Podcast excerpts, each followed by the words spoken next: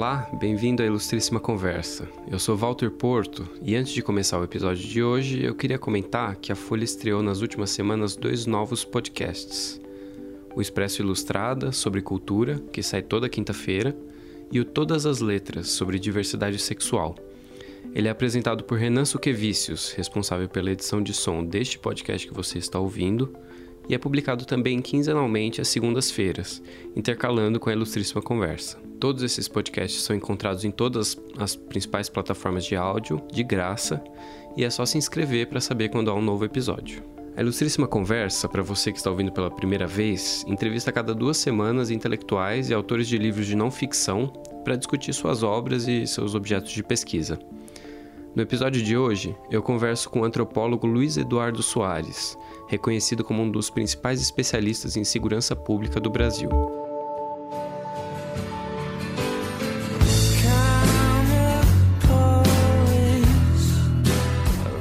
Mestre em antropologia social e doutor em ciência política, ele é um dos autores de Elite da Tropa, livro que deu origem ao filme Tropa de Elite, e escreveu Meu Casaco de General com base em sua experiência na Secretaria de Segurança Pública do Rio de Janeiro, no final dos anos 90. Depois, ele foi também secretário nacional de Segurança Pública, em 2003, no primeiro ano do governo Lula. Nós conversamos sobre seu novo livro, Desmilitarizar, lançado agora pela editora Boitempo. Falamos sobre a ligação entre a estrutura de funcionamento das polícias e os altos índices de violência e de encarceramento no Brasil. Soares me explicou por que ele defende que o modelo militar de polícia não funciona e precisa passar por uma profunda reformulação. Ele também falou sobre sua experiência intensa, breve e algo frustrada tentando promover uma reforma na segurança pública no governo Lula. E debateu também o pacote anticrime que o ministro Sérgio Moro enviou para a tramitação no Congresso.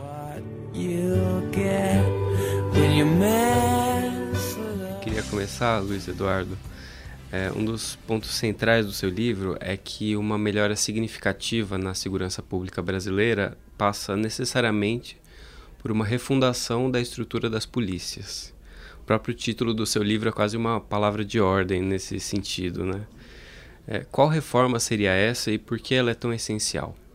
Eu acho que, para que a gente entenda a importância da, dessas reformas que eu para enfatizar a sua relevância, a necessidade de um investimento de fato profundo, de fato radical, chamam de refundação.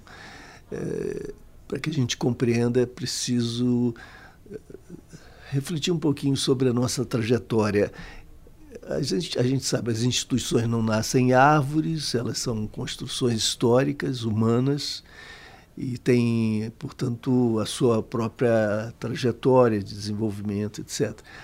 Eu digo isso, todos nós sabemos disso, mas porque às vezes, quando as instituições não são objeto do nosso convívio diário, do nosso estudo, eh, com frequência nós naturalizamos a sua existência. Né? Então, quando a gente fala uh, refundar as polícias, as pessoas dizem, Poxa, mas isso é muito ousado, ambicioso, as polícias estão aí há 200 anos, elas são o que são.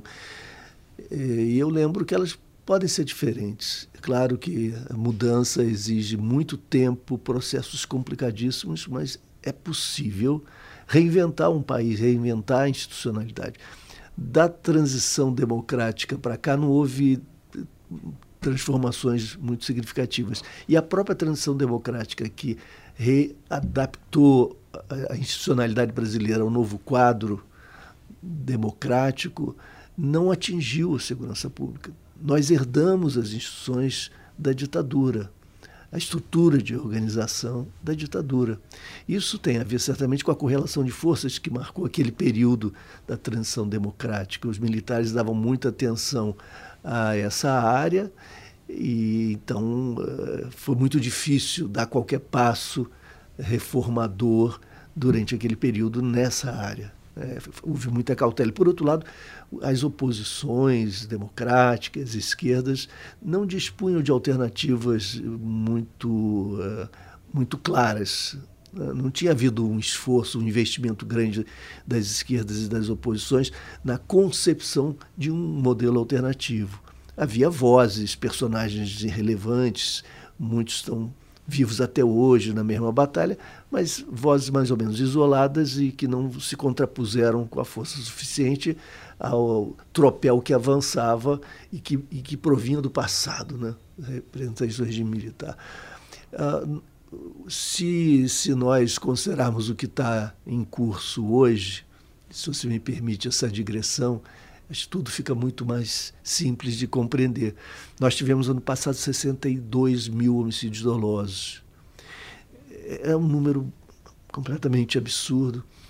E o problema do número é esse, nós temos de dizê-lo, ele nos oferece uma escala da magnitude do problema. Por outro lado, o número dilui a, a, a profundidade do, do, drama humano, né? dilui a, a, a tragicidade que contém. Então, 62 mil homicídios dolosos em 2018, dos quais um número ínfimo vai ser investigado. Nós sabemos que as taxas de esclarecimento no Brasil são baixíssimas. Não as conhecemos, entretanto, com precisão, o que já é um sintoma da fragilidade do nosso campo, da precariedade institucional dessa área. Porque é evidente que todos os gestores tinham de ter esses números até em tempo real, tanto quanto possível, nas suas mesas de trabalho. Como, de, é, como planejar as ações de desdobramento desenvolvimento da sua instituição sem um diagnóstico. E, e, e, como ter o diagnóstico se você não dispõe dos dados, das informações.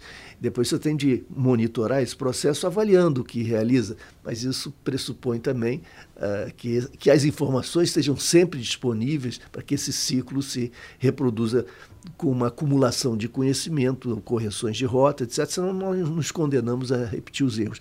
Mas o fato é esse, nós nos condenamos a repetir os erros, porque conhecemos muito pouco, os dados são muito precários a despeito de um vale um parênteses do ministro Alexandre Moraes, ministro hoje do Supremo, quando ministro da Justiça, em sua primeira coletiva, tenha dito que nós precisávamos não mais de pesquisas, já tínhamos pesquisas, demais nós precisávamos de armas.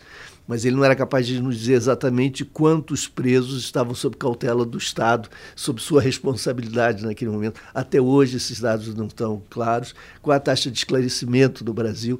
Bom, há variações regionais, estaduais, de acordo com o tempo, mas sem que haja propriamente consenso e levando em conta o caráter controverso do dado, eu lhe diria que eh, nós trabalhamos com uma média de 8% de esclarecimento quando se trata de, do crime mais grave, o crime contra a vida, o homicídio doloso. 8%. Isso significa 92% de impunidade relativamente ao homicídio doloso. Imagina os crimes menos graves. Isso, entretanto, não faz do Brasil o país da impunidade, o grande paraíso da impunidade, como frequentemente, de modo leviano, se diz. Porque nós temos a terceira população carcerária do mundo, estamos chegando a 800 mil presos e temos a população penitenciária que cresce mais rapidamente no mundo desde 2001. Foi um crescimento, desculpa interromper, desde 1990 até 2016, um crescimento de mais de 700% da população carcerária, segundo o que você diz no livro. É espantoso, né? E se você marca eh, 2001, quando começa a, a, intensificação desse processo de encarceramento, aí o, a taxa é ainda mais elevada. Esse, isso mostra que nós não somos o país da impunidade Estamos prendendo demais. Não os homicidas, entretanto. Estamos focalizando eh, outros crimes. E por que isso acontece? Quais são esses outros crimes? E digo isso para que nós retornemos à questão policial, isso vai ficar bastante claro. Quem é que está no universo prisional? São 40% em prisão provisória. Imagina, 40%, quase metade desses 800 mil estão lá em prisão provisória, sem julgamento. Quando há julgamento, as pesquisas mostram que a tendência é que 30% sejam inocentados. E se nós, portanto, aplicarmos esse padrão, especulativamente, prospectivamente, nós poderíamos supor que 30% desses 40% seriam inocentes, seriam considerados pela justiça inocentes.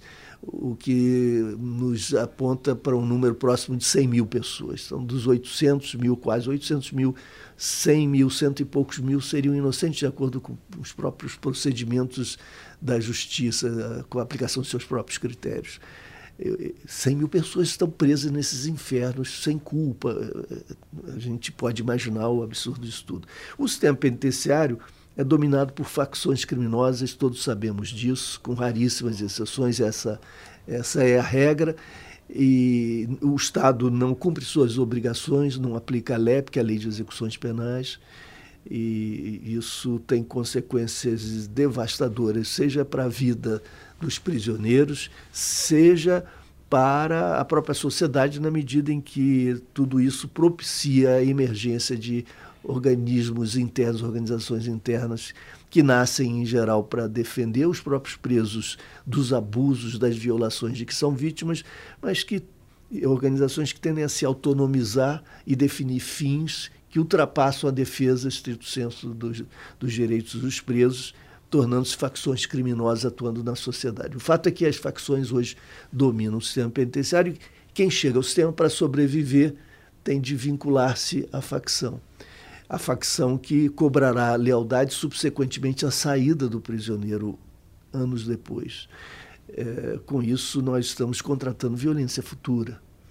O encarceramento em massa significa contratação de violência futura, na medida em que nós estamos alimentando de, com força de trabalho jovem essas, essas facções. 13% que estão no sistema cumprem pena ou estão lá sob acusação de homicídio doloso. A enorme maioria está lá por acusação ou cumprindo pena é, por crimes contra o patrimônio e, e aqui é o ponto mais relevante, tráfico. E o que, que se entende de fato por tráfico aqui, ou transgressão à lei de drogas? O varejo das substâncias ilícitas.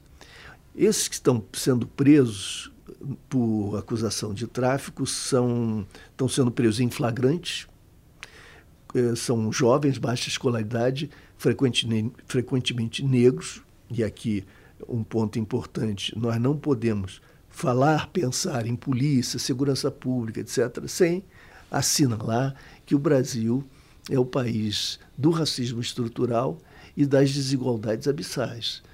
É, e 71% da população carcerária é composta, são compostos por, por negros, e isso fica patente também quando a gente se debruça sobre as vítimas do homicídio e quando a gente se pergunta como é que o Brasil é capaz de naturalizar essa tragédia, de conviver ao longo de, de décadas com números tão elevados de homicídios, é porque as vítimas preferenciais são negras. Então, nós estamos falando de um, de um público muito determinado. Se houvesse uma dispersão, entre aspas, democrática da vitimização letal, a sociedade já teria se rebelado, governos teriam caído, essas instituições teriam sido reformadas, etc. Bom, uh, esses que cumprem pena por, ou estão sob acusação de tráfico foram então presos em flagrante, sem porte de armas, não portavam armas, não agiram com violência e não, uh, não apresentam laços com organizações criminosas. Entretanto, são condenados a cinco anos regime fechado, privação de liberdade, condenando-se também a, ao vínculo com as facções, vínculo que não havia. Né? É, por que esses varejistas estão sendo presos com tanta frequência, em número tão elevado? Nós já estamos falando de 28% do universo prisional. Quando tratamos do presídio feminino, ou do universo prisional feminino, já são 62% eh, as mulheres presas, 62% das mulheres presas estão lá cumprindo pena ou sob acusação de tráfico. E, e, cuidado, quando a gente fala tráfico, a gente não está falando do grande traficante que porta armas longas e se impõe pela força a territórios vulneráveis ou comunidades. A gente está falando desse varejista. Até porque a lei brasileira não especifica qual a quantidade de droga a pessoa tem que ter para ser considerada traficante. Né? É, aí é, esse é um ponto decisivo e eu, eu, se você me permite, eu volto a esse ponto em seguida, assim que completar esse argumento, nós temos hoje 28%, que eu dizia, cumprindo a pena ou sob acusação de tráfico, entendido o tráfico como o varejo de substâncias ilícitas. E esse subgrupo é o que cresce mais aceleradamente num universo que se expande eh, rapidamente, em, em alta velocidade. Portanto, nós temos de focalizar esse subgrupo. É esse que está determinando a velocidade, o incremento, a intensidade do crescimento de todo o universo. Por que esse foco obsessivo na transgressão à lei de drogas? Como isso ocorre? Por quê? Porque são os varejistas. A polícia mais numerosa que está presente no Brasil 24 horas em todas as cidades é a polícia militar ela é proibida de investigar, de acordo com o artigo 144 da Constituição. Isso é exatamente o que constitui o nosso modelo policial, a divisão Polícia Civil, Polícia Militar, etc. A Polícia Militar, a mais numerosa e mais presente, é proibida de investigar. Mas ela é pressionada de, por, por todos, pela opinião pública, pelas autoridades, pela mídia, a produzir. E, normalmente, a instituição policial militar decifra essa mensagem, essa demanda, entende por produzir, é, prender. Muito bem, então ela é instada a prender, mas é proibida de investigar, ela é onipresente. O que ela pode fazer? Prender em flagrante, é o que lhe resta.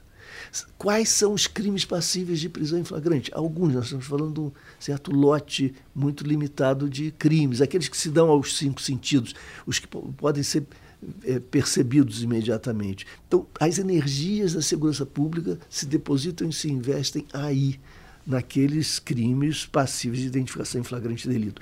Qual é a grande ferramenta para a polícia militar? A lei de drogas.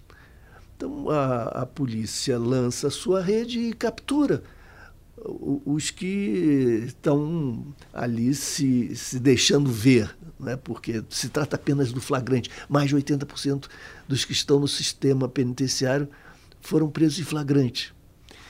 Muito bem, se, se são esses presos em flagrante, são os bagrinhos, são os operadores do varejo, são esses que, que podem ser presos em flagrante. Os outros teriam de ser presos a partir de investigações. Aqueles que lavam dinheiro se organizam nas relações transnacionais com investimentos de, de alto alto vulto, esses não, não, não estão atuando ali no, na, na, na esquina. Né? Não pode, essas transações não podem ser visualizadas por alguém que passa.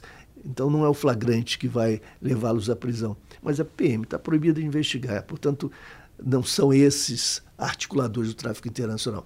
Tráfico internacional que, por exemplo, na área da cocaína, já se tornou a segunda economia do mundo, do planeta, abaixo apenas do petróleo e que tem mais liquidez do que o petróleo. Segundo Roberto Saviano, em 2008, com o crash, com a, a crise do, do sistema financeiro, a economia da cocaína teria injetado no sistema financeiro alguma coisa como 350 bilhões de dólares cash, com liquidez, porque evidente ninguém compra cocaína com cartão ou cheque. Então é uma economia sempre, sempre é, líquida, não é?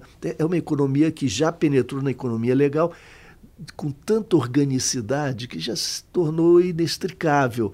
Nada disso diz respeito à polícia militar ou, às suas a, atividades. Bom, então nós temos essa meninada que não era violenta, que não era criminosa, quer dizer, se torna criminosa em função de uma legislação que diz que essas substâncias são ilícitas e que é ilícito eh, negociar com elas. Então são tem a sua vida devastada, vidas já complicadas, devastadas, destruídas e eh, são condenados, como eu dizia, a um futuro de profissionalização no crime. E por isso eu dizia que a sociedade estava contratando violência futura. Isso decorre então, para concluir, de que? Do casamento perverso entre um modelo policial e a lei de drogas.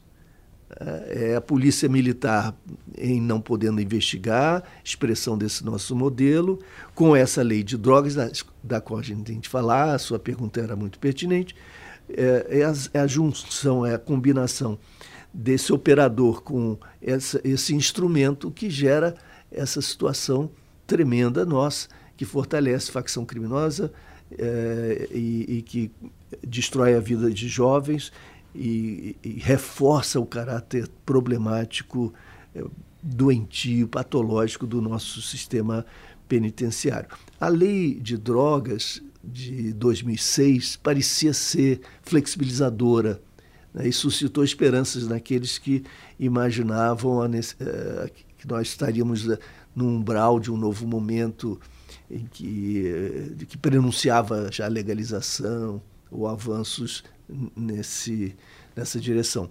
No entanto, a, essa lei acabou determinando esse salto de encarceramento tremendo. Por quê? Porque em 2006, a mudança legal de, deixou de estabelecer com clareza qual a quantidade ou o peso da substância que caracterizaria consumo ou tráfico, uso ou negociação profissionalizada. Até 2006, uma certa quantidade que era precisada legalmente, que era definida legalmente, é, é, servia de parâmetro para que o juiz, então, atribuísse, ou decidisse a situação de cada, de cada suspeito. Se a quantidade portada fosse até X, então isso era consumo, é, o consumo era considerado e ainda é crime, mas não necessariamente implicava tais tais penas, e atualmente as penas são alternativas. É, então, a, a distribuição é, cadeia, prisão ou pena alternativa se dava mais ou menos automaticamente. A partir de 2006, isso tudo é transferido para o arbítrio do magistrado. Então, o juiz vai arbitrar discricionariamente se se trata de tráfico ou de consumo, independentemente da quantidade. E aí a situação é, é, é incrível, porque as pesquisas estão demonstrando primeira pesquisa da Defensoria Pública do Rio de Janeiro, agora a pesquisa da Defensoria Pública de São Paulo, que se o suspeito é negro, é trafic... a adesão do juiz é que se trata de, de tráfico. Se o suspeito é branco, a tendência é que o juiz possa considerar uh, que se trata de consumo.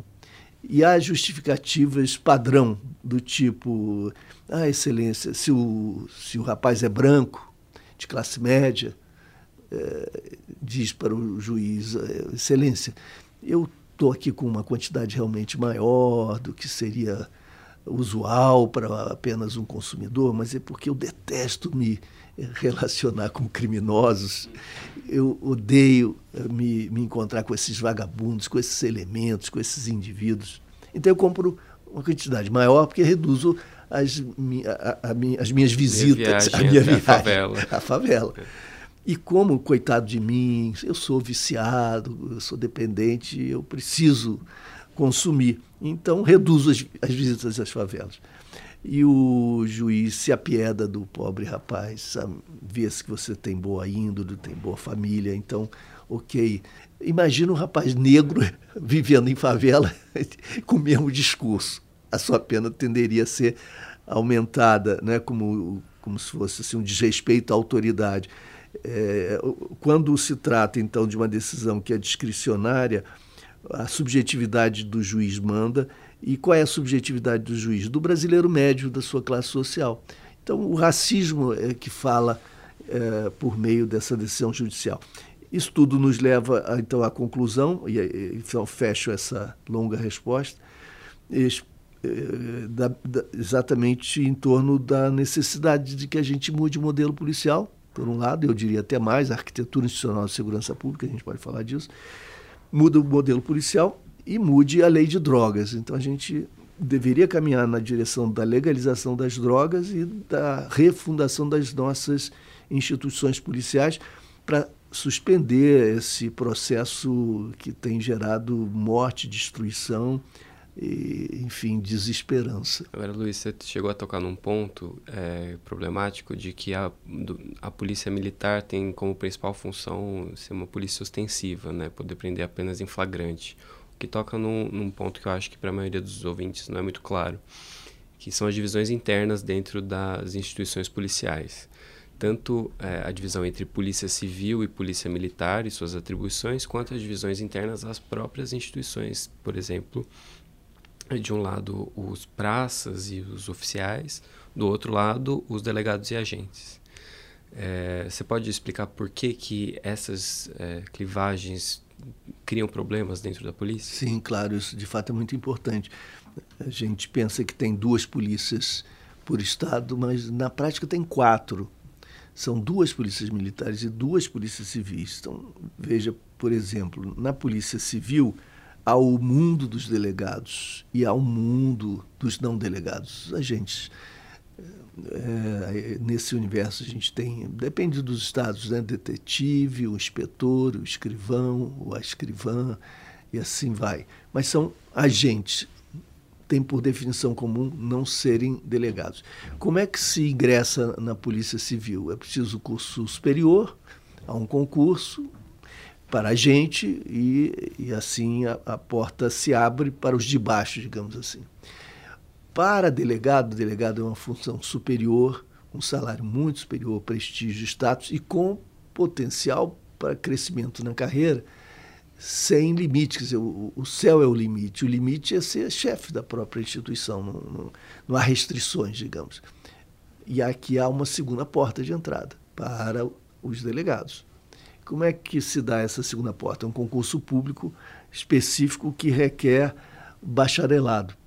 Veja, os agentes também têm curso superior, mas não necessariamente o bacharelado em direito, enquanto os delegados precisam fazer o concurso, também um concurso, mas é, com a premissa de que tenham já sejam já bacharéis em direito. Se um agente é, está há 20 anos na polícia e resolve fazer o concurso para delegado, primeiro vai encontrar muita dificuldade, porque a instituição não, não dá espaço para o crescimento intelectual individual por meio de curso, etc. Porque há muito trabalho a fazer, muita cobrança, etc. É muito difícil que haja tempo para que se eh, faça o bacharelado em direito. Mas digamos que isso seja alcançado, em, em alguns casos raros isso ocorre, o agente então faz, essa, faz o concurso para delegado. Os seus 20 anos na polícia não valem nem meio ponto ele ou ela entrará em, em igualdade de condições da competição com jovens de 22, 23 anos, 24 anos, aqueles que concluem uma boa faculdade, filhos da classe média em geral, que podem se dedicar integralmente ao estudo, e que ingressam na instituição por cima, com esses salários, com esse prestígio, com esse status. Esse jovem ou essa jovem, bacharel em direito, depois fará um curso rápido de de adaptação, de formação específica em segurança, porque direito não é segurança pública, são universos distintos, apesar das confusões que se fazem. E essa pessoa tão jovem, com a formação tão limitada ainda, vai dirigir um grupo de dezenas de agentes que podem estar lá há 20 anos, 25 anos. É claro que isso causa um mal-estar muito grande, isso dificulta a coesão interna, cria uma sensação real de injustiça. Até porque há agentes com pós-graduação, eu conheço agentes com mestrado, com doutorado. Isso vale para a Polícia Federal também, que se sentem desrespeitados pela autoridade superior que é formalmente atribuída ao delegado e se sentem é, limitados em seu, em seu desenvolvimento, é o que é natural. Portanto, a grande bandeira da massa policial, da imensa maioria, eu falo da PM em seguida, é a carreira única, é a entrada única. É assim é, na maior parte do mundo, e quem ingressa numa instituição pode aspirar legitimamente, pode ambicionar dirigi-la um dia no final da sua carreira.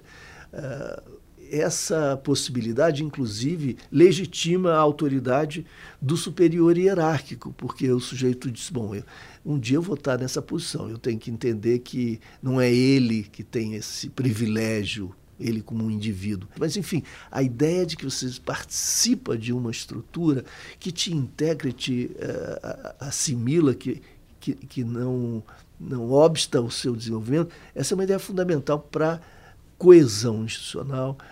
É, e o, o, quadro hoje é tão grave das disputas internas, a sensação de injustiça, etc., que amigos meus da Polícia Federal, agentes, dizem: olha, nós estamos na iminência de uma tragédia, porque cruzamos com nós, agentes, cruzamos com delegados armados todos dos corredores.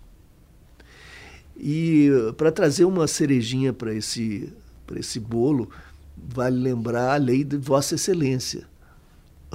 Os nossos ouvintes e as nossas ouvintes vão ficar perplexos que não sabem, mas existe a lei de Vossa Excelência, que é difícil até explicar fora do Brasil. Né? No Brasil, o país do. Você sabe com quem está falando, como diria o Roberto Amato. Aqui nós até entendemos, mas fora é, é difícil explicar. É a lei que diz que o delegado ou a delegada deve ser tratada como Vossa Excelência. Isso cria uma ebulição dentro da polícia, né? De descontentamento, de desgosto. Né? Sim, sim. E, e para a polícia militar tem. A polícia é, militar é a mesma, a mesma coisa. Há uma a dupla entrada também. Para praça, se você entra com praça, faz um determinado tipo de formação e no final de sua carreira, no máximo, você chegará a sargento. Se você entra como oficial, para se tornar oficial, você faz um, um curso superior, um curso maior. Os cursos são diferentes, as preparações são diferentes, mas você já começa é, como tenente, subtenente, etc., tenente, capitão, major, tenente coronel, coronel. Então, o universo dos oficiais é um universo completamente diferente do universo das praças. As praças nunca se tornarão oficiais, a menos que façam um percurso externo, e isso também é limitado porque a idade mínima, a idade máxima, melhor dizendo, para o ingresso na polícia, então isso cria ainda mais embaraços. O que eu observo, e claro, portanto, quem está com a mão na massa, quem está arriscando sua vida lá na ponta, são os soldados, os cabos, os sargentos. Eventualmente o oficial eh, também eh, participa de operações, etc., claro mas, sobretudo, são esses que se arriscam mais e que se sentem profundamente injustiçados e se referem aos oficiais como os beneficiários de condições privilegiadas. No caso da Polícia Militar, ainda tem o um agravante de que eles se organizam por estrutura militar, né? E tanto é que o ponto, o, o argumento central do seu livro é que a militarização da polícia é uma herança é, maldita da ditadura, digamos assim. É, eu queria avançar um pouco a conversa para é, pensar no que, que significaria é, desmilitarizar a polícia, qual, o que está imbuído nessa proposta. Uma das é, defesas mais contraintuitivas que você faz no livro é que isso é, corroboraria uma descentralização da, da estrutura da polícia, ou seja, que daria mais poder ao, ao oficial que está na rua que, enfim, o guarda da esquina teria um pouco mais de autonomia e você disse que isso seria uma coisa positiva. Queria que você explicasse um pouco melhor esse argumento. Claro. É, Para a gente saber o que é desmilitarizar, a gente tem que saber o que caracteriza o fato de ser militar. No caso uh, brasileiro, a polícia é, ostensiva, uniformizada, que faz o trabalho preventivo, são palavras da Constituição, do artigo 144, é a polícia que cumpre essa esse conjunto de atividades é a Polícia Militar. E ela é, é força reserva do Exército. Veja, em todo o mundo as polícias são força reserva, porque em caso de guerra podem ser e devem ser, ou, ou eventualmente serão acionadas, se necessário.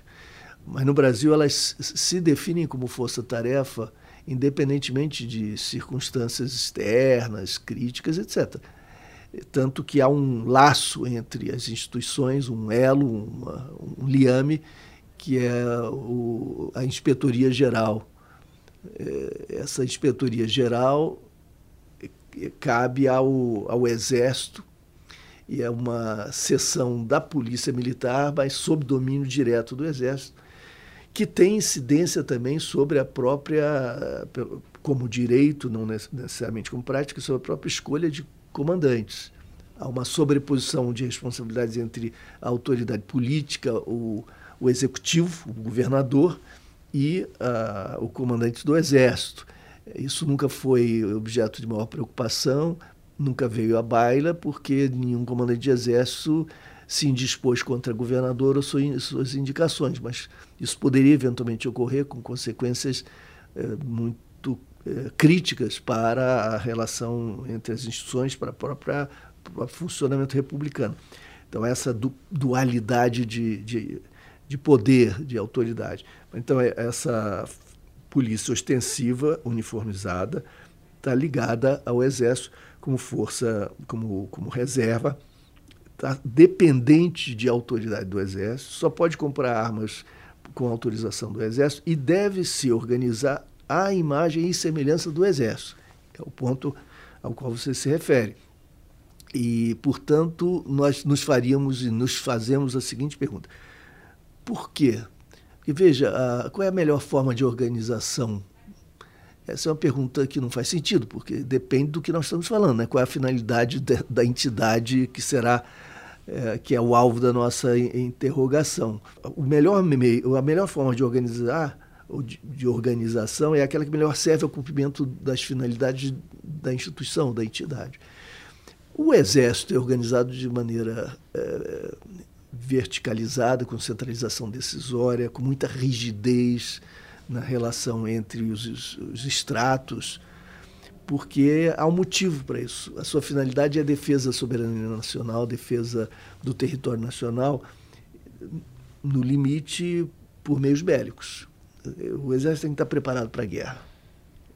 E, e o método de ação é o pronto emprego, é o seu método de, de funcionamento. O pronto emprego significa a capacidade de deslocamento de contingentes humanos e materiais de forma célere e convergente.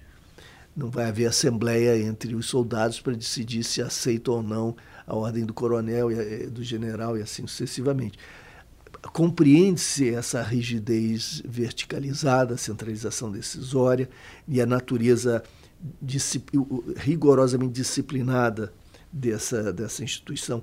Isso é funcional, goste ou não, é funcional, atende a essa finalidade. A polícia militar só deveria, portanto, uh, copiar o modelo de organização se a sua finalidade fosse análoga, por uma questão lógica, mas não é de acordo com a nossa Constituição, fazendo uma interpretação sistêmica da Constituição, as polícias existem para garantir direitos, para evitar, eh, tanto quanto possível, e prevenir violações aos direitos. Isso não tem a ver com, com ações bélicas. Eventualmente, nós sabemos, em função das circunstâncias que vivemos, que há confrontos protobélicos, confrontos armados, etc eles constituem uma parcela ínfima das, ainda que muito importante, das tarefas policiais usuais, cotidianas, rotineiras no Brasil. Não faz nenhum sentido organizar uma instituição em nome de menos de 1% das suas atividades. Para isso, haveria soluções específicas, unidades próprias, etc. Mas o fato é que, as finalidades sendo diferentes, as modalidades de organização deveriam sê-lo ou seja, ser diferente também. Isso está associado a uma cultura, cultura militar, que define o outro, o suspeito, não como cidadão suspeito, mas como inimigo. E o inimigo não deve ser objeto da aplicação da lei, com meios de força moderados, apenas compatíveis com a magnitude da resistência apresentada. Não. O outro inimigo deve ser abatido, deve ser liquidado, exterminado, morto. Essa é a lógica da guerra. Quando a lógica da guerra se transplanta para a lógica policial, nós temos como resultado a, a tragédia que temos no Brasil. A brutalidade policial letal é um dos nossos maiores problemas, se não o nosso maior problema. No Rio de Janeiro, por exemplo, nós tivemos, nos três primeiros meses desse ano, 2019, 434 mortes provocadas por ações policiais, um recorde. Nos últimos anos, de 2003 a 2018, nós tivemos 15.061 mortes provocadas por ações policiais só no estado do Rio de Janeiro. No ano passado, é, por conta da intervenção federal, que eu chamo intervenção militar, por várias razões, houve um aumento de 36% na, na letalidade, na, nas mortes provocadas por ações policiais. E no final do ano, o resultado foi 31% dos homicídios que ocorreram no Rio, no estado do Rio, foram perpetrados por policiais em ação oficial. E esse ano, certamente, vamos ultrapassar esse número, chegando, portanto, a mais de ou algo próximo de um terço dos homicídios. Então, nós estamos falando de alguma coisa absolutamente central. Isso tem a ver com o formato militar, tem a ver com a mentalidade, com a cultura corporativa, que são elementos interligados à estrutura organizacional e à nossa história da transição democrática, que não enfrentou seu momento de verdade, de ruptura com a ditadura, de inauguração do novo momento, uh, abraçando-se novos valores, cultuando-se valores democráticos, os direitos humanos, etc. Mas esse não é um único motivo. E aqui, finalmente, trago o que você eh, focalizara já na pergunta. É, há uma outra questão decisiva, porque alguém poderia dizer, eu já conversei com policiais militares, alguns oficiais que diziam sim, isso é um problema, a lógica da guerra, nós temos que superar isso mudando a cultura corporativa. Não precisamos deixar de ser militares para mudar a cultura militar. Ela pode ter um outro desenho, ela pode se reconfigurar num outro contexto político, etc. Isso pode acontecer. É, é, é difícil, mas não é impossível. De fato, é um argumento poderoso.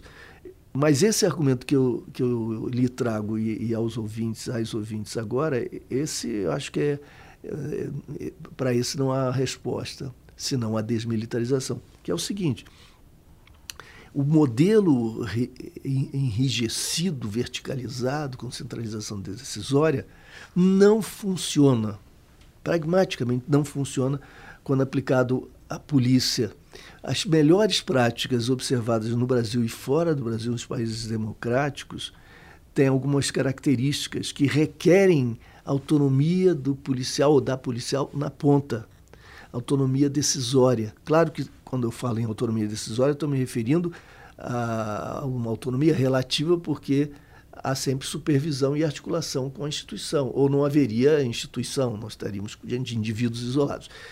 Uh, e por que essa autonomia é tão importante? Vamos tomar um exemplo. O policial chega, ou uma, uma policial, a uma praça, uma, uma área de um bairro que agora é sua responsabilidade. Num policiamento que nós diríamos comunitário, para usar uma expressão vaga que tem significados múltiplos, mas nos indica um certo campo de referência um método de policiamento comunitário ou um método de policiamento voltado para a resolução de problemas é, exige que o policial ou a policial atue da seguinte maneira: aproximando-se da área, primeiro levanta as informações atinentes a essa, a essa área e o fará compulsando os dados disponíveis a esse respeito. É, nas, nas, na própria polícia, na outra polícia, nos institutos de pesquisa, onde for. Segunda fonte de informação, a própria comunidade, a interlocução com a comunidade quais são os seus problemas, o que vocês têm vivido. Esses depoimentos são muito importantes. A partir da coleta das informações, esse policial, essa policial que passa a agir então como uma espécie de gestor local da segurança, avaliará as prioridades, identificará prioridades. Digamos que a prioridade seja indubitavelmente o estupro, o grande problema eh, que está sendo enfrentado ali por aquela comunidade. Primeira tarefa, claro, livrar-se do estuprador, identificá-lo, ajudar a prendê-lo, é, claro, mas não se esgota nisso a ação desse gestor local da segurança. Porque é preciso que, a, que as escolas, por exemplo, é conveniente que as escolas, reconhecendo a importância dessa problemática, compreenda que suas raízes estão lá no machismo, no, na cultura machista e que é dever da escola compartilhar com os alunos, prepará-los para enfrentar o desafio da nossa tradição cultural machista, para alterar essa, essa formação. Se as crianças, adolescentes, desde cedo compreendem uh, quão negativa é a violência contra a mulher, a misoginia, quão importante é rever as relações é, entre homens e mulheres, etc., entre os gêneros, isso pode vir a florescer, a produzir resultados muito diferentes em termos de comportamentos no futuro. Isso é indispensável. Além disso, é preciso que as mulheres dessa região tenham informações sobre, de um lado, seus direitos e, de outro, as instituições disponíveis, os recursos disponíveis para sua defesa, seja preventiva, seja reativa. É, mas onde ocorreram os problemas, ali no, no terreno baldio, o espaço vazio, cheio de lixo, escuro. Então vamos retomar para a comunidade esse espaço, vamos limpá-lo, iluminá-lo, ocupá-lo. Então, a juventude, seus, seus grupos diversos podem organizar festas, atividades culturais, eh, jogos, etc. Eh, a, a, prefeitura precisa com, contribuir com a iluminação, eventualmente mudando a direção do trânsito naquele local. A comunidade se apropria do tema da luta contra o machismo, contra a violência, e além de eh, frear o estupro e o crime, isso previne crimes futuros e muda a qualidade de vida da comunidade. O policial na ponta ou a policial não substitui o vereador, diretor de escola, líder comunitário, líder de juventude, nada disso. Mas conhecendo as boas práticas, entendendo a multidimensionalidade do problema da segurança pública, a necessidade de abordagens, portanto, intersetoriais, será capaz de ajudar, estimulando, oferecendo material e pondo em contato, em relação, distintos setores, segmentos governamentais municipais, por exemplo. Isso é muito mais do que aquele trabalho de um soldado que só recebe ordens e não pensa e que age apenas com a sua arma. É muito mais eficiente. A experiência internacional mostra isso. Mas para isso é indispensável que haja autonomia para que esse, e treinamento para essa para esse protagonismo. Eu lhe digo mais quando as pessoas dizem, mas isso se hoje com toda essa rigidez da polícia militar já há tanta corrupção, imagina se você atribui assim tanta autonomia, independência ao policial ou à policial na ponta. Pois eu lhes digo o seguinte, para mim, o maior óbice à corrupção é o respeito que o policial conquista é a, relação que estabelece com a comunidade. E isso é, é, é, fonte de tanto orgulho, de tanta satisfação, que não se troca isso por cinco tostões. Né? Isso é muito mais valioso do que controles internos, controles externos, que são apropriados, relevantes, mas são menores. Isso estimula, faz com que esse profissional, essa profissional, se sinta uh, recompensada, mesmo ganhando pouco é um trabalho bonito, gratificante, complexo, exigente e produz esse reconhecimento na comunidade que estabelece um vínculo da comunidade com o Estado, com a justiça, etc. completamente diferente do que o nosso, que é de temor e repulsa e sentimento de justiça. E isso, para finalizar, é incompatível com a estrutura militar que define o soldado na ponta como um robô um, mero mecanismo cumpridor de ordens.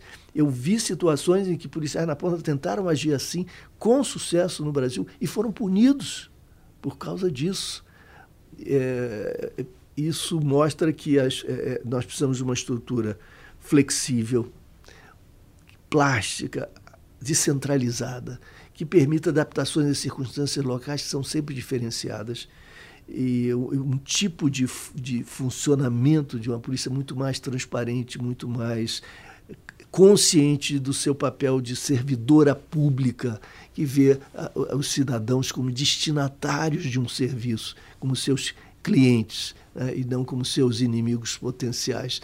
E isso exige desmilitarização. É interessante essa visão do policial como um gestor local da sua comunidade em termos de promoção de segurança em vez de de, de correr atrás das consequências, né? Correr atrás uma vez que o mal já está feito. É, mas eu queria trazer um, dar um salto então para a perspectiva mais macro. Em determinado ponto do seu livro você diz que o Brasil nunca teve uma política nacional de segurança pública desde a redemocratização propriamente dita.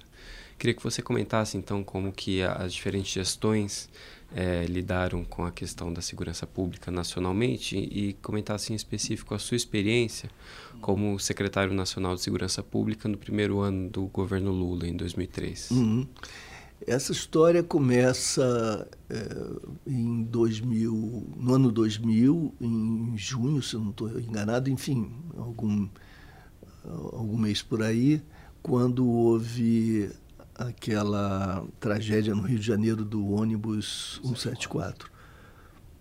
Foi a, a tragédia acompanhada ao vivo né, e a cores por todo o país, ao longo de horas, o que mudou a natureza da relação entre opinião pública e fato criminal. Porque até então a gente tinha uh, filmagens, VTs, uh, ou imagens é, fixas, é, fotos, eventualmente algum acompanhamento rápido de alguma situação, mas não, não tinha havido ainda um acompanhamento momento a momento ao longo de toda uma tarde de um, de um drama, de uma novela tão, tão dramática. Né? E, e isso abalou a opinião pública e o presidente, então, Fernando Henrique Cardoso, pediu ao seu, foi à, à mídia em cadeia nacional e disse que apresentaria um plano nacional plano que já estava em esboço, que já estava em, em, gestação, melhor dizendo, já havia alguns esboços, vinha sendo gestado há algum tempo. É, o ministro José Gregório, eu acho, que era o ministro na ocasião, se não estou enganado, em, é, rapidamente reuniu o material já coligido, já fruto da, dos das suas consultas e dos grupos de trabalho que já vinham se encontrando e apresentou cento e poucas medidas como um plano nacional. Qual era o problema? Havia ali ideias boas, sem dúvida, e outras menos interessantes, mas o fato é que não se tratava efetivamente de um plano, porque um plano requer uma vertebração lógica, um diagnóstico, um conjunto de diagnósticos com dados depois um planejamento, inclusive com, com, com, medidas práticas bastante objetivas e orçamentos, etc., metas definidas para que pudesse haver avaliação, definição de mecanismos de avaliação, monitoramento, para que isso se corrija.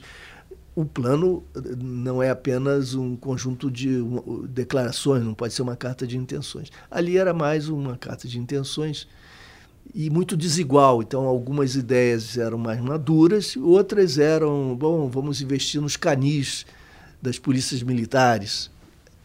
Então, de um lado, educação policial, uma coisa importante com mais fôlego, de outro lado, investir nos canis. A heterogeneidade era enorme.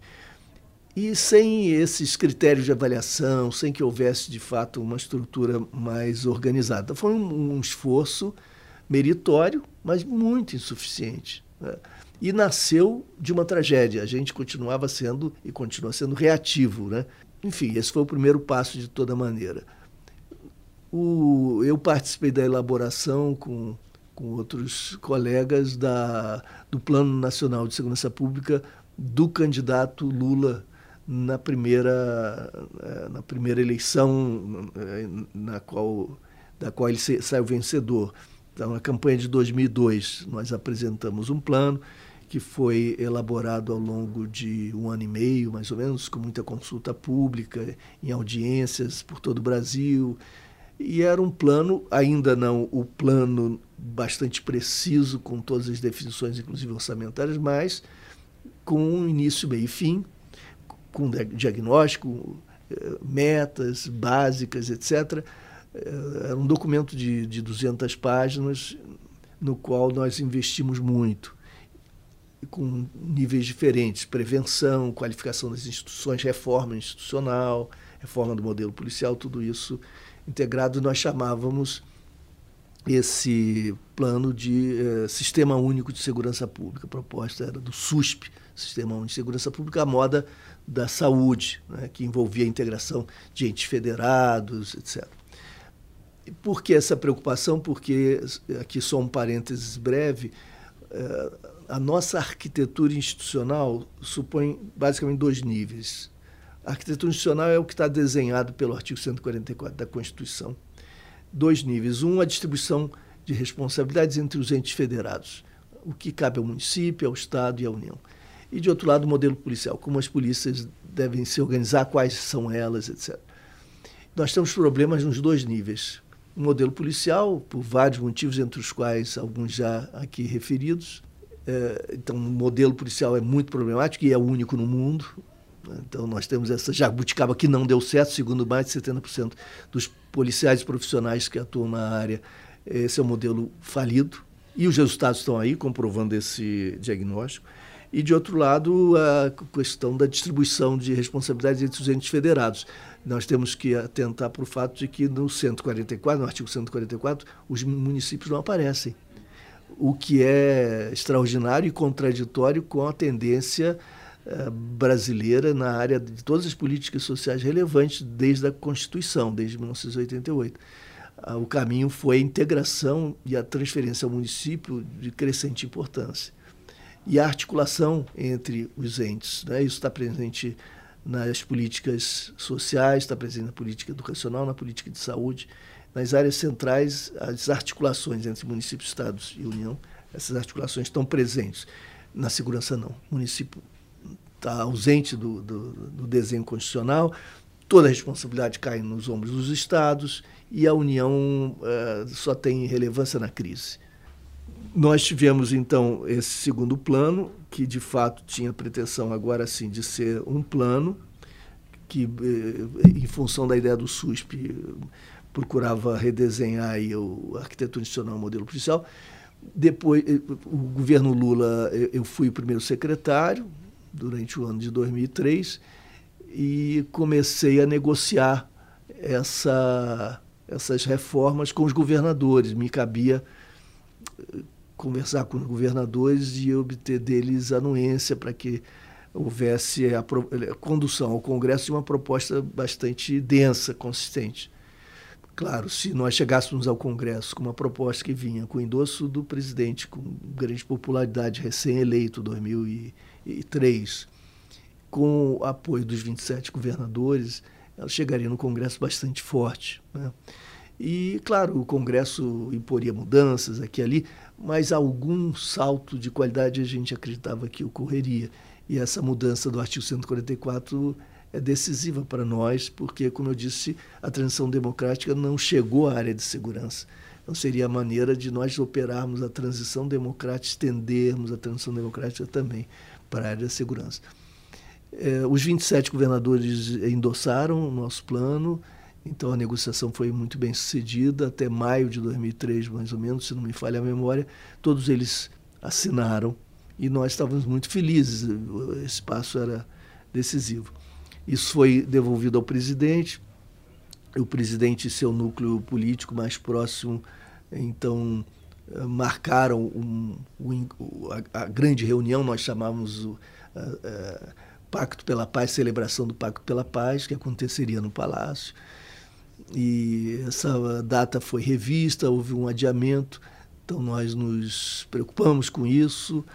E um outro adiamento, eu saí da secretaria, não se falou mais disso. Essas coisas brasileiras de não se falar mais disso é que é, é que é, é triste ou são tristes essas situações que você acaba perdendo todo um esforço acumulado, etc. E por que não se avançou? Partir daí houve uma, uma redefinição de caminho. O caminho era o de um plano nacional de segurança pública, uma política nacional, debate nos estados, com participação da sociedade, alteração constitucional, início de refundação das instituições, processos de longo prazo, evidentemente isso daria início a um processo de 10 anos isso paralisado, a troca foi por ações espetaculares da Polícia Federal. E vejam que o ovo da serpente estava sendo plantado, malgrado as, as boas intenções. Porque nós começamos a ver na mídia, às 5 da manhã, agentes policiais chegando à casa de suspeitos, etc.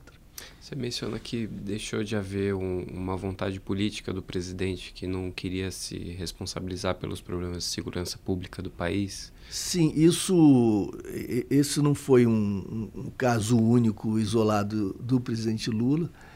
É, isso aconteceria depois com o presidente Dilma, aconteceria aconteceu antes com Fernando Henrique Cardoso, etc. Por quê? Não, não é uma questão simples, não é uma questão da vontade individual, é mais estrutural e é fácil de compreender, ainda que seja lamentável. O, o grupo político do presidente avalia que trazer a segurança para o âmbito de responsabilidade da presidência da República, sem que isso seja necessário, sem que isso seja uma obrigação constitucional, significa trazer para si embaraços, problemas e uma fonte constante de desgaste político. O, ex-governador ou o governador Leonel Brizola costumava dizer que aproximar-se do tema da segurança pública é dar o abraço no afogado é impossível não submergir, porque é um tema insolúvel numa sociedade como a nossa. Então, as dificuldades são enormes. Então, se nós tivéssemos a celebração do Pacto pela Paz, no dia seguinte, aqui na Avenida Paulista, o seu João e a dona Maria diriam para o primeiro repórter: Ó, oh, fui assaltado agora. O presidente ontem estava lá no Jornal Nacional dizendo que tudo ia ficar uma maravilha, que era uma grande mudança, um momento histórico. Eu fui assaltado. Agora, a, a, a questão se deslocava da responsabilidade do governador para o presidente, ainda que ele continuasse não tendo nenhuma responsabilidade legal sobre isso, mas a responsabilidade política passava a existir na medida em que ele se tornara ou se tornaria um protagonista importante no processo de reforma da segurança, protagonista político. Então, a cobrança política dirigir-se-ia ao presidente. Por quê? Por que assumir mais esse custo, mais essa fonte de desgaste? Agora, Luiz, infelizmente a gente está estourando o tempo aqui. Ah, então me permita, eh, desculpe, Walter, rapidamente só dizer o seguinte: depois disso, eh, nós então tivemos esse período com a Polícia Federal substituindo o plano, eram ações ad hoc que eh, nada tinham a ver com, com a política nacional efetivamente, e depois um momento relevante do Tarso Genro, quando ministro, apresentando o, o, o plano, que era o PRONAS, Plano Nacional de Segurança com Cidadania, com uma visão mais integrada, voltada muito para a prevenção, um plano muito interessante no espírito do que nós apresentáramos antes, em 2001. E esse plano começou a ser aplicado, mas foi descontinuado no governo Dilma. E no governo Temer, é preciso notar isso, o ministro Jungmann apresentou, reapresentou a proposta do SUSP, que estava congelada, e que foi para o Congresso e aprovada lá. No entanto, como não foi aprovado no plano constitucional, me parece que eh, o resultado é, é inteiramente inócuo, porque acaba se tornando apenas um conjunto de sugestões sem poder de enforcement, sem poder de aplicação efetivo, porque ninguém pode impor às instituições colaboração se não há um redesenho é, estrutural, institucional, constitucional. E essa foi uma solução do tipo puxadinho, que é típica brasileira. Não vamos mexer no que é essencial, a gente faz um puxadinho. Como eu disse, a gente está com o tempo apertado, mas eu não queria deixar de, de ouvir o seu comentário sobre o seguinte assunto. No livro você faz duríssimas críticas ao pacote anticrime que o ministro da Justiça e Segurança Pública, Sérgio Moro, apresentou ao Congresso e que vai começar a tramitar agora. É, você pode comentar por que, que você acredita que esse projeto é, vai na direção errada?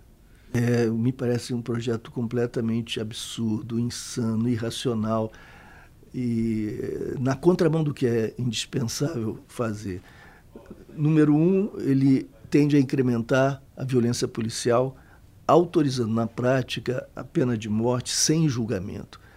As execuções extrajudiciais são um grande problema brasileiro, como eu já disse, apresentando inclusive dados.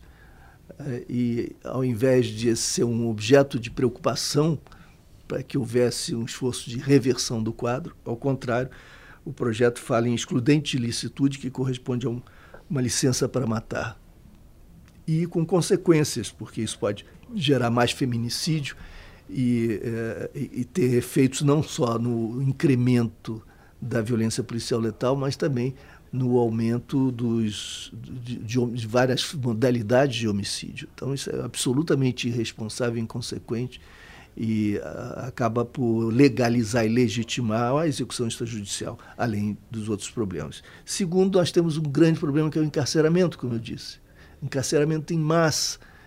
E o projeto aumenta penas, torna as mais longas, é, cria mais condições, mais facilidades para encarceramento. Nós estamos diante, portanto, de um estímulo, de um pacote que estimula o encarceramento, quando nós deveríamos caminhar na direção contrária, em ampliando o encarceramento, nós fortalecemos as facções, porque não há nenhuma palavra sobre o sistema penitenciário e sobre as mudanças, sobre a aplicação da LEP, nem sobre mudança das instituições policiais, absolutamente, nem sobre mudança na lei de drogas. Ao contrário, nós estamos vendo esforços do ministro Osmar Terra no sentido do enrijecimento obscurantista, regressivo nessa área, ao invés de caminharmos na direção da legalização. Então, o, o, o, ministro Moro apresenta ainda o plea bargain, o, a cópia do modelo americano, que importou nos Estados Unidos uma explosão de encarceramento também, de fato, te, eh, acabando com o inquérito policial e o, e o processo, atribuindo ao Ministério Público a soberania na condução de negociações com suspeitos, gerando possibilidades de chantagens de todo tipo, que implicariam também no Brasil aumento de encarceramento. Então, nós estamos apostando em tudo que fazemos de ruim como se fazendo mais do mesmo nós atingíssemos outros resultados. Se os resultados são trágicos e nós vamos fazer o mesmo, incrementando a intensidade, expandindo o alcance, nós vamos ter a tragédia duplicada, a tragédia anunciada duplicada. Então é muito triste observar uma proposta como essa encontrando receptividade em alguns setores. Essa foi a ilustríssima conversa de hoje. É, se você se interessa pelo tema da política de drogas e da sua relação com a violência, eu recomendo a conversa com Henrique Carneiro, autor de Drogas, a História do Proibicionismo, e com Gabriel Feltran, autor de Irmãos, uma história do PCC. Até a próxima.